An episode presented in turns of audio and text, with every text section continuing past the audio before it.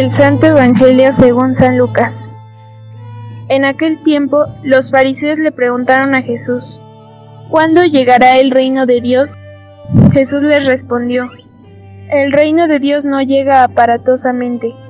No se podrá decir, está aquí o está allá, porque el reino de Dios ya está entre ustedes. Les dijo entonces a sus discípulos, llegará un tiempo en que ustedes desearán disfrutar siquiera un solo día de la presencia del Hijo del Hombre y no podrán. Entonces les dirán, está aquí o está allá pero no vayan corriendo a ver, pues así como el fulgor del relámpago brilla de un extremo a otro del cielo, así será la venida del Hijo del Hombre en su día. Pero antes tiene que padecer mucho y ser rechazado por los hombres de esta generación. Palabra del Señor.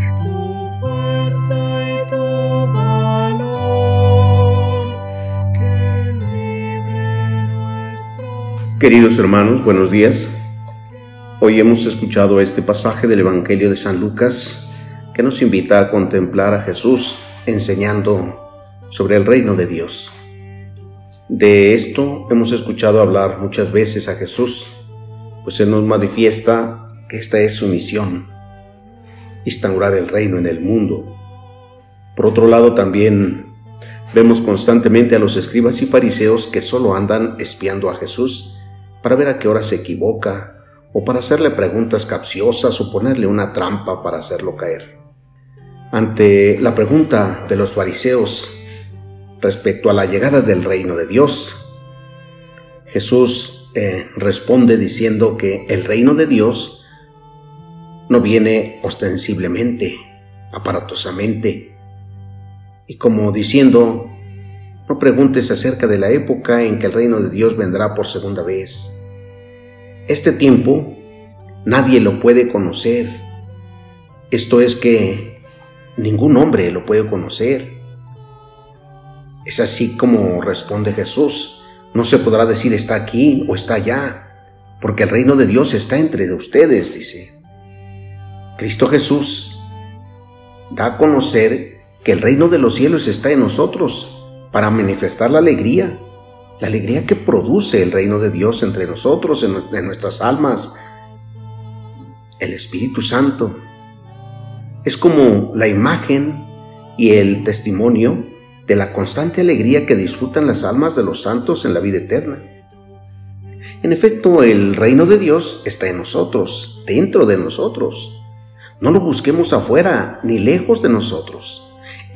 a nosotros nos corresponde instalarlo en el mundo, pero previamente debemos instalarlo en nuestro corazón, con nuestras obras, en nuestra vida. Luego debemos eh, eh, propagarlo en todos los ambientes de los cuales participamos, preparando a todos los que nos rodean para que puedan recibirlo. Jesús dijo a sus discípulos, vendrá el tiempo en que ustedes desearán ver uno solo de los días del Hijo del Hombre y no lo verán. Como Cristo Jesús había dicho que el reino de Dios estaba en medio de ellos, quiso que sus discípulos estuviesen dispuestos a ejercitar la paciencia para que fortalecidos pudieran entrar en el reino de Dios. Les dice también que antes que Él vuelva a venir del cielo al fin del mundo, vendrá sobre ellos la persecución. Luego los previene también de los falsos profetas que les dirán que el reino de Dios ha llegado, que está aquí, que está allá, pero él, les dice que no les hagan caso, que no vayan a donde les dicen. La señal manifiesta de la segunda venida de Cristo será el brillo que acompañará a su venida. Llenará de repente, dice Jesús en el Evangelio, como el relámpago brilla de un extremo al otro del cielo, así será la venida del Hijo del Hombre. Por lo tanto, no aparecerá andando sobre la tierra como un hombre común, sino que brillará sobre todos nosotros, por todas partes, manifestando a todos la grandeza de su divinidad. Por eso Hemos de permanecer siempre en oración, queridos hermanos, para no perdernos la tarea de ser su reflejo. No dejemos de, lado la lectura, el estudio de la palabra de Dios. Ella iluminará siempre nuestra vida y nos hará ver el reino de Dios. Cristo tuvo una vida sacrificada. La nuestra debe imitar esa vida. Y si nos falta aliento, la oración y el amor de Cristo nos dará más respiro. No olvidemos que el reino de Dios no es algo que viene en el futuro, comienza ahora en esta vida. Cuando escuchamos las noticias fácilmente podemos sentirnos sobrepasados. Nada parece ser pacífico o alegre. La actividad de Dios parece haber desaparecido. Sin embargo, la presencia y el reino de Dios están siempre activos. Cada vez que alguien actúa por amor, es por el reino de Dios. Cuando hay justicia, aunque sea pequeña, ahí está el reino de Dios. Donde hay belleza, ahí está el reino de Dios.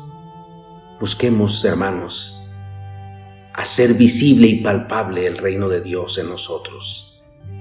Que los otros vean que realmente el reino de Dios está entre nosotros.